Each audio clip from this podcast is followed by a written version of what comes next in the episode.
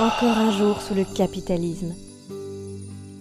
Quelle chance de vivre sous son libre marché, où vous pouvez goûter la liberté sous toutes ses formes. Quoi de mieux que de pouvoir choisir de mélanger un shampoing aux 7 épices avec un gel à la noix de coco? Est-ce que ça sent bon? Probablement pas, mais au moins c'est possible Le libre marché, où on voit les prix chuter comme des flocons de neige au premier jour de l'hiver. Parce que toi, oui toi, tu peux choisir le produit le moins cher et ainsi faire entendre ta voix. Une brosse à dents à 2,10€, remets-la dans le rayon et choisis plutôt celle à 2,5€.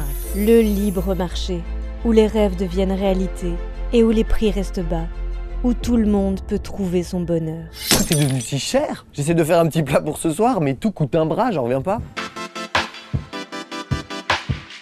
Du coup, j'ai demandé à David.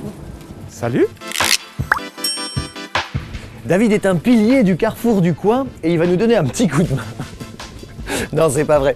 David travaille au service d'études du PTB et aujourd'hui il va nous aider pour la recette des pâtes, mais surtout pour la question du jour. Moi, c'est Antoine de Facto. Et je me pose des questions sur le monde dans lequel on vit. Du coup, je sors de mon appart et je pars à la recherche de personnes qui pourront m'aider à trouver des réponses. Merde, mes clés.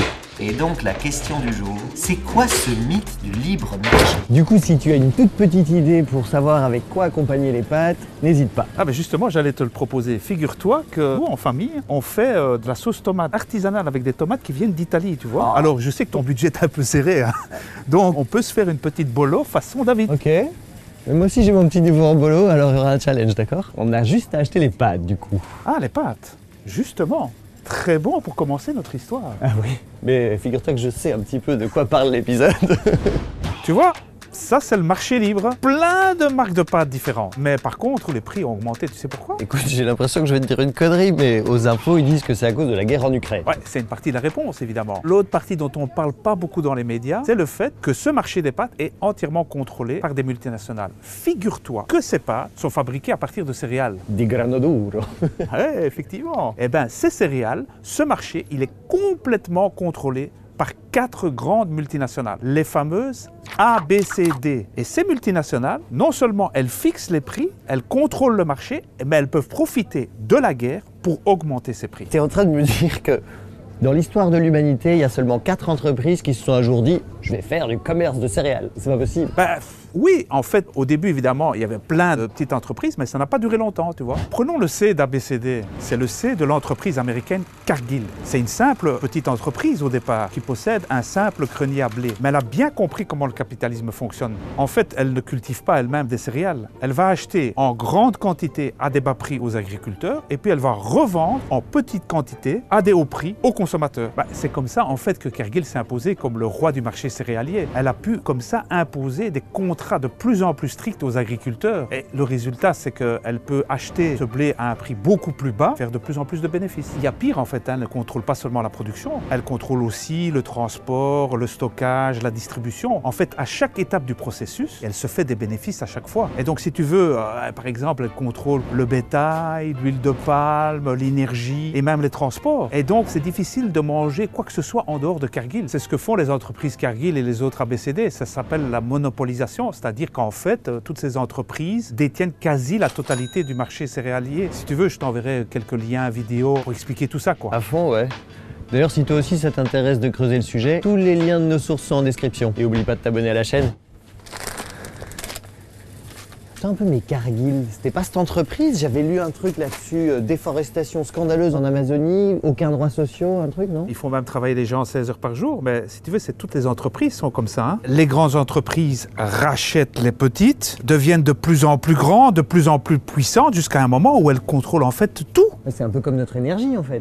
Engie, Total, Luminus, ils ont la totalité de nos énergies, et du coup il n'y en a pas un pour se bouger le cul pour faire de l'énergie verte, et nos factures continuent à exploser. Bah exactement, parce que c'est pas l'exception, c'est la règle. Le libre marché mène au monopole. Et si tu veux, par exemple, quand tu vois la bière, bah, une bière sur trois est produite par AB InBev. Nos avions sont produits par Boeing et Airbus. Les serveurs qui contrôlent Internet, il n'y a que deux entreprises qui sont dessus, Amazon et Microsoft. Les soft, euh, Pepsi, Coca-Cola, euh, qui contrôlent ça. Une bière sur trois. C'est partout comme ça. Boeing, l'agrobusiness, euh, etc. Monopole, c'est passionnant. Par contre là ils vont fermer, donc on va continuer à lire d'accord. c'est vrai, c'est vrai. Et du coup, avec ce libre marché, on a l'impression d'avoir le choix, mais en fait, c'est de la merde. Mais c'est quoi le lien avec la hausse des prix alors? Ben, pour répondre à cette question, je te propose de faire un petit crochet. Viens avec moi. Ben, voilà, bienvenue au service d'études. hein. Mesdames et messieurs, le service d'études du PTB est classe. Les écrans et tout stylé. Ouais, ben, d'habitude, euh, on les utilise seulement pour regarder des séries Netflix. hein. J'imagine. Pour en revenir au prix, en fait, les monopoles sont tellement puissants qu'ils peuvent fixer et même augmenter les prix. Ils le font de deux manières. Si tu reprends l'exemple de Cargill et des autres ABCD, ils vont pas se faire une concurrence acharnée, ils vont se répartir le marché entre eux sur toute la planète. Ok. Il n'y a pas de conflit. Ils vont même faire des accords secrets entre eux. Évidemment pas pour baisser les prix, mais pour augmenter les prix. Pour se faire évidemment un max de blé. Évidemment. Et alors ensuite, comble du comble, ils vont mettre les céréales sur une bourse aux céréales. Une bourse aux céréales. Tu veux dire qu'il y a un endroit où il y a des entreprises qui se réunissent autour d'une table comme ça pour discuter des prix de notre bouffe. Exactement, et ça va même plus loin. Parfois, il y a des céréales qui sont même pas encore été semées, qu'elles sont déjà vendues à la bourse. Et ces marchés boursiers sont très fluctuants avec l'actualité. Tu parlais tout à l'heure de la guerre en Ukraine. Eh ben, figure-toi qu'au début de la guerre, ils ont parié sur la hausse et les prix en un mois ont monté de 50%. Parce qu'ils prévoyaient qu'il y allait avoir peut-être une pénurie de céréales. Mais en fait, les céréales qu'ils vendaient, c'était des céréales qu'ils avaient déjà dans leur stock et qui n'avaient donc rien à voir avec la guerre. Mais en jouant sur la peur, elles ont pu vendre beaucoup plus. Comme tu le vois sur le graphique, augmentation des prix de plus de 50% en un mois dans le monde entier.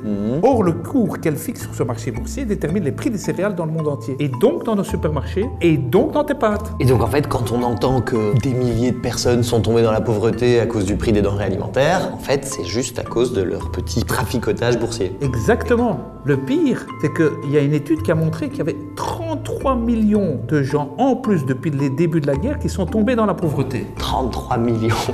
C'est trois fois la Belgique. Si tu veux, je t'envoie l'article. Ah ouais, je veux bien. Il y a de quoi être révolté. Hein. Laisser un truc aussi important que la bouffe dans les mains des multinationales, tu vois à quoi ça mène? C'est la même chose pour l'énergie, euh, Internet euh, et même la bière. C'est vraiment exage. Bienvenue dans le capitalisme. On va profiter que David cuisine pour faire un petit récap de tout ça. Pas de sa recette, hein. Juste de ce mythe du libre marché. On n'arrête pas de nous dire partout que grâce à la concurrence, les prix y baissent. Mais en fait, ça fait un bail que c'est plus le cas. Parce que ça fait un bail que cette concurrence, elle a laissé sa place au monopole. Et ces monopoles, ils sont tellement puissants, ils sont capables de manipuler les marchés de manière à se faire un maximum de profit. D'ailleurs, ça se voit, ils se sont fait des milliards, des bénéfices monstrueux ces dernières années.